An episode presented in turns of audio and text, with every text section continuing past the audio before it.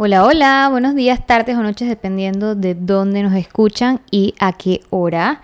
Bienvenidos a otro capítulo más de Divalgando. Yo soy su host, Val, y hoy voy a estar hablando un poquito del positivismo tóxico.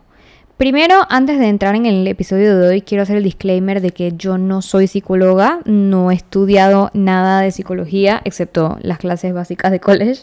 Y en este podcast yo siempre comparto testimonios y aprendizajes eh, propios que me han funcionado por si los quieren poner en práctica. Mi recomendación número uno es asistir al psicólogo. Esto les aseguro que les va a cambiar la vida. Y bueno, entrando ahora sí en materia, hace poco leí sobre un libro que me llamó mucho la atención, que se llama The Optimistic Child eh, que dije que cuando terminara el audiobook que estoy escuchando ahorita mismo, lo iba a comprar porque siempre, como dije en el podcast pasado, me gusta como que nutrirme con diferentes libros o meditaciones o etcétera, de cosas que tienen que ver con el autocuidado o el mindfulness y esta me pareció como que una super opción. Eh, el libro habla de psicología positiva y de cómo en efecto los psicólogos y psiquiatras pueden estudiar los niveles de optimismo de las personas y el positivismo asertivo de cada persona. Después leí varios artículos que hablaban sobre el positivismo tóxico y de cómo nos estaba afectando a todos, específicamente después de la pandemia, porque en los últimos años las personas han llevado este tema de la eh, positivismo o eh, eh, psicología asertiva, perdón, al extremo full.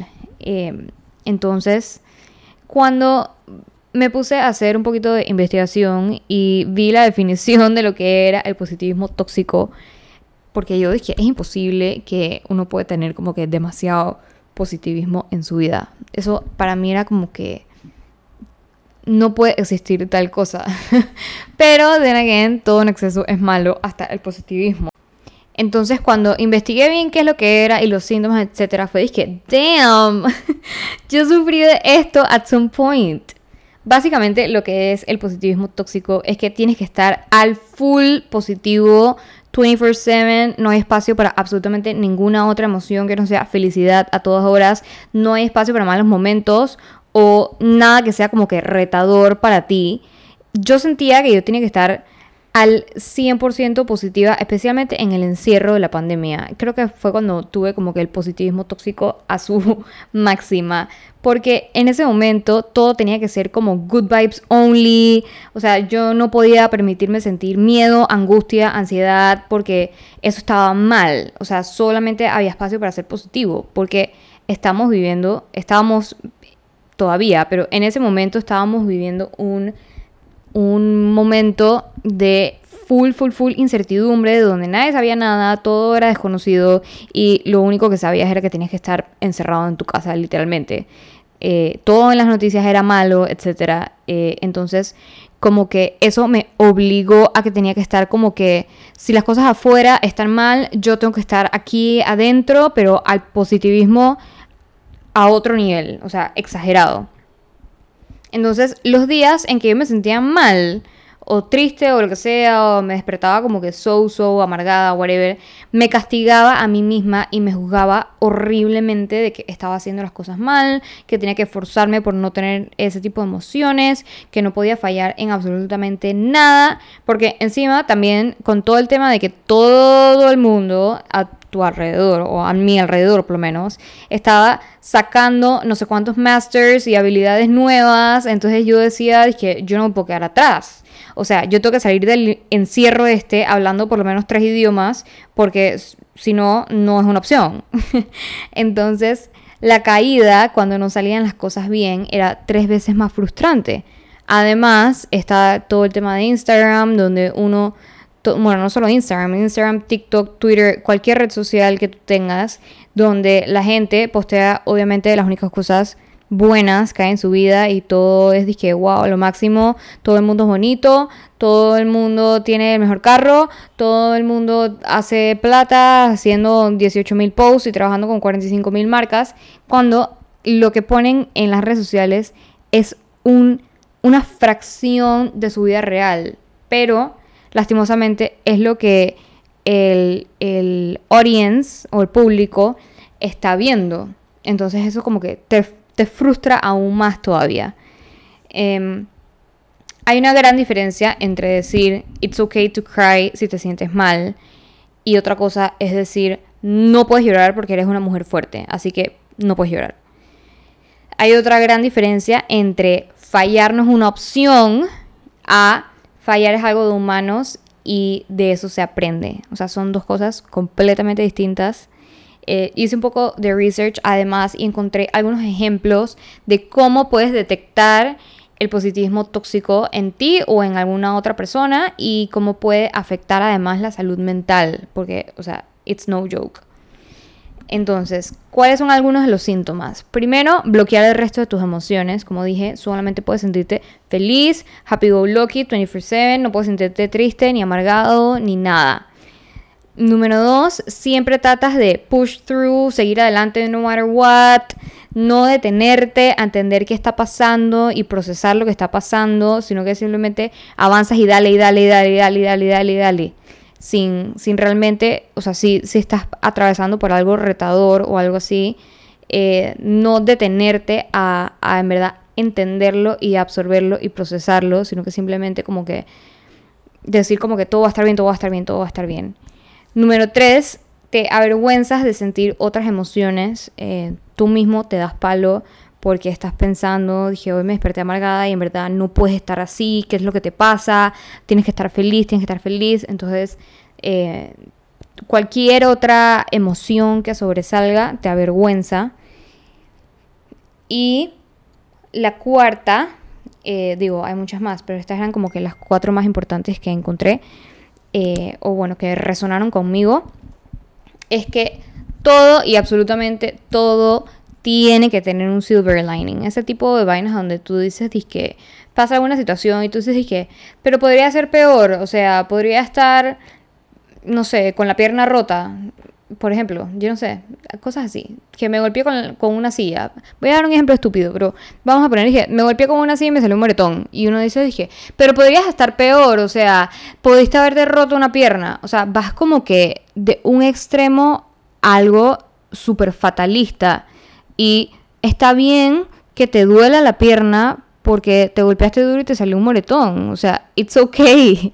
No pasa nada si te golpeaste muy duro y quieres llorar o si te quieres sentar cinco minutos a procesar que te golpeaste y te duele y bueno, pues estás dolida, pues, ¿qué vas a hacer?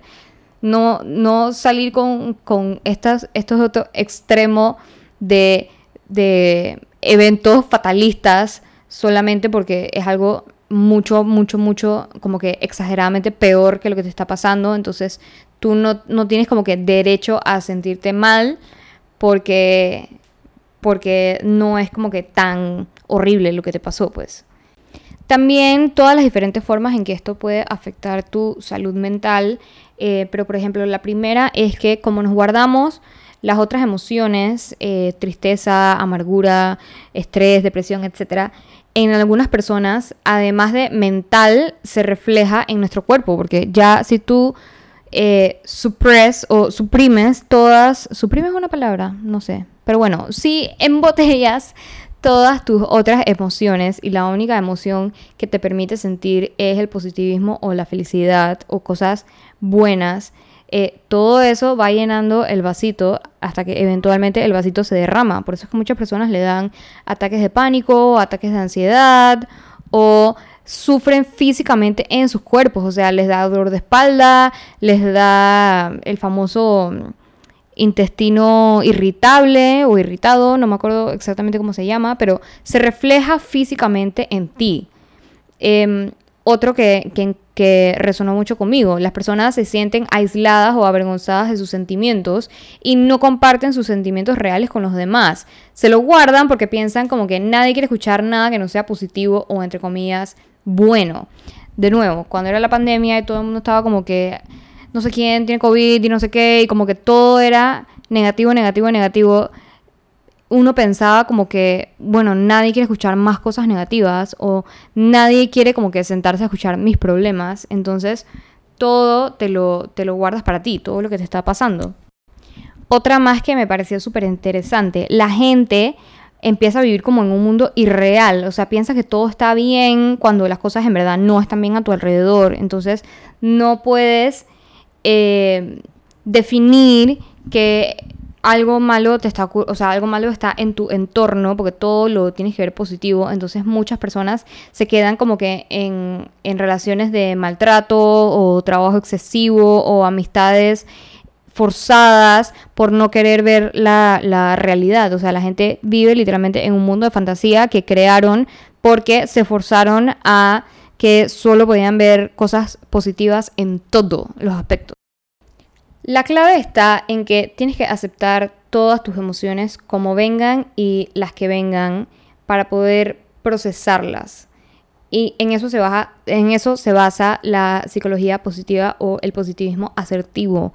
Esto lo que hace es crearte resiliencia y evita a que uno te guardes tus emociones y puedas liberar todo lo que te incomoda o te está haciendo sentir mal de alguna manera. Y dos, te hace estar en paz contigo mismo y con lo que te rodea para poder entonces hacerle frente a cualquier adversidad o eventualidad que te llegue de una forma cool, calm and collected y no estar eh, inventándote cosas ni nada, sino que estás viviendo en el presente, en tu realidad, de una forma calmada y en paz contigo mismo, porque estás pudiendo sentir todo lo que está a tu alrededor. En resumen, quiero aprender más sobre este tipo de psicología y sus herramientas para poder compartirlo con ustedes. Además, voy a volver a hacer el disclaimer que hice al principio del podcast de que yo no soy psicóloga y en este podcast solo les comparto testimonios propios y aprendizajes que me han funcionado por si lo quieren poner en práctica. Mi recomendación número uno es asistir al psicólogo y les garantizo que les va a cambiar la y bueno, ya cerramos el episodio de hoy. Espero que les haya gustado y si se sintieron eh, que esto les llamó la atención o que también pasaron por algo así parecido, déjenmelo saber en Instagram, arroba pty y denle foto, eh, foto, follow a Spotify para que no se pierdan ni un episodio. Mil gracias por estar aquí. Bye.